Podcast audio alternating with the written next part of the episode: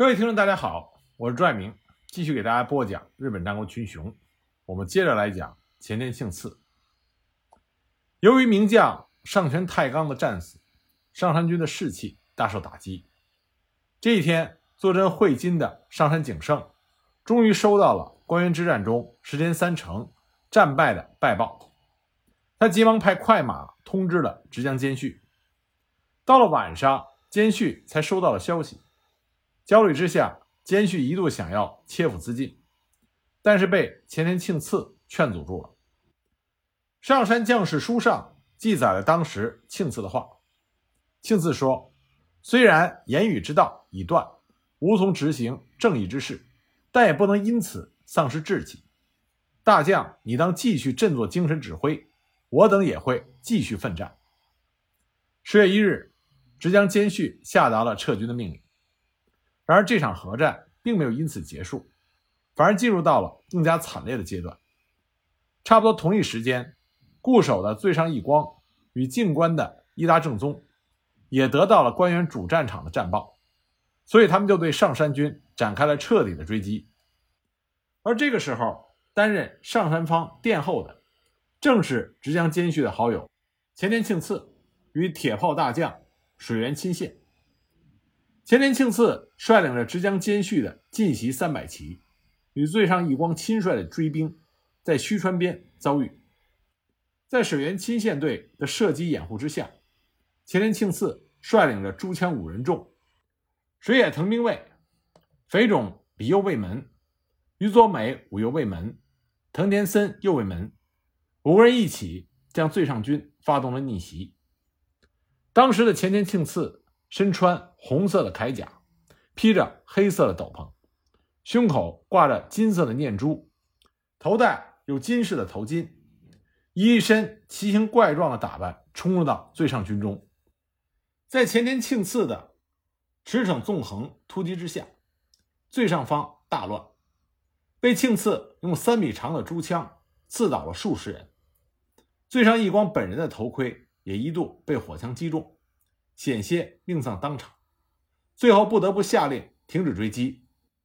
根据史料《最上义光记》所记载的，说直江之进袭稍稍溃退，然而于岸边止步回击，逆击之下，我方左右奔散，多被逃取，其势令人辟易。而后追兵引还，直江方自虎口逃脱，收集败军，安然归阵。这场追击战中。两军的阵亡者比先前的任何一战都要多。上山方的记录是讨取了最上方两千一百人，最上方的记录则是己方六百二十三人战死，上山方一千五百八十人战死。虽然多少都有些夸张，但是战况的惨烈是非常明显的。那么，正是凭借着前田庆次的冒死掩护，直江兼续才成功的回到了米泽。随后。伊达方的追兵一路攻到了上山岭内的福岛，上山方不得不出兵与之对峙。某一天，前田庆次从阵中跃马而出，向伊达方挑衅，寻找猛士与之对决。然而喊了大半天，伊达方竟然无一人敢应战。对此呢，伊达正宗深感耻辱，于是呢，就指定一个将领，强行命令他出战。结果一击之下，来将就被前田庆次击倒。当时两军都以为庆次会取下这个人的首级，然而出乎意料的是，庆次只是上前把那个人的长枪一把夺了过来，然后翻身上马，大笑着奔回了本阵。随后呢，上杉家先是通过福建的留守千坂景亲与德川方的本多正信接洽。接着又通过结成秀康为中介，与家康达成了和解。一六零一年八月十六日，上杉景胜在直江兼续的陪同下，前往大阪城参见了德川家康。当月二十日，家康下令将上杉家在会津的一百二十万担的封地减封为米泽的三十万担。十一月二十八日，上杉景胜移驻到米泽。那么前田庆次。与上山市的关原之战就此宣告结束。原本上杉家在关原合战前夕以汇金的一百二十万担的实力，号称集结起了五万武士和三万浪人，转封到了米泽之后，领地只剩下三十万担。在失去了供养力之后，原来投在上山旗下的家臣和浪人们都做鸟兽散。关原合战之后，前田庆次也一度前往京都居住。在上杉家获得了德川家康谅解之后，上杉景胜和直江兼续再次邀请前田庆次出任上杉家的家臣。这次他们给庆次开出的俸禄只有五百担，但是庆次却欣然答应了。公元一六零一年十月二十四日，在上杉景胜一行离开福建前往米泽后的第九天，前田庆次也从山城国之福建出发，历时二十六天。于十一月十九日到达了米泽。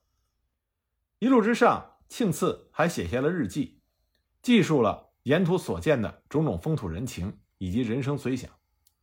其中，他还写了一首汉诗，诗是这么写的：“向东去北行路难，遥隔故乡泪不干。我梦朋友高枕上，破窗一宿短衣寒。”这足以展示了庆次当时的心情。虽然离开了繁华的京都，前往东北偏远之地的米泽，而且条件艰苦，行路艰难，但是马上就能与好朋友相聚，这也算是人生的快事。到达米泽之后，庆次在城郊的唐森之地悠然隐居，他把此处的住所命名为吴苦庵，并且手书了《吴苦庵记》贴于壁上。在《吴苦庵记》的最后。前田庆次写道：“生时若尽兴而活，死亡也不过是退隐而已。”此后，庆次就在此处悠然过着与琴书相伴、日月维系的日子，偶尔也与直江兼续、安田能源等人以和歌、汉诗对答为乐。公元一五六二年四月二十七日，直江兼续与前田庆次、春日园中、安田能源、千板长昭、大国石朝。来自世秀以及京都来的僧人泰安，齐聚于米泽城外的龟冈文殊堂，在这里共同写作了和歌六十七首，诗三十三首，合作了百首，向寺内奉纳，传为了一时的佳话。至今文殊堂内还保有庆次的和歌与汉诗。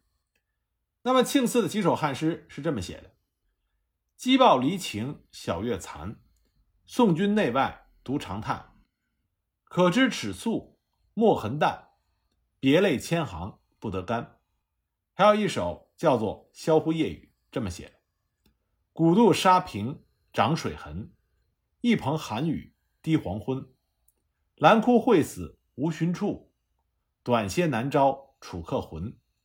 萧乎听雨宿孤舟，滴滴分明千湖愁。虞舜不冲。天一气，余生九竹半江立。前田庆次这位天下第一的清奇者，是在公元一六一二年六月四日，在米泽的唐森去世，享年七十二岁。前田庆次有一子三女，儿子前田正虎以两千担的俸禄出仕于加贺的前田家，他曾经在京都犯下了杀人之罪。得到前田利长的回护，方为免罪。后来居住于能登的七尾城，离世。那么前田庆次虽然与丰臣秀吉、前田利家等人同处一个时代，也拥有着不错的出身起点和为世人所瞩目的才能，但是由于早年的命运捉弄，使得庆次失去了在时代的浪潮中乘风而上的机会。他只能默默地走过漫长而又苦闷的边缘岁月，直到他养父去世，庆次才得以将性格中奔放与不羁的一面展现在世人面前。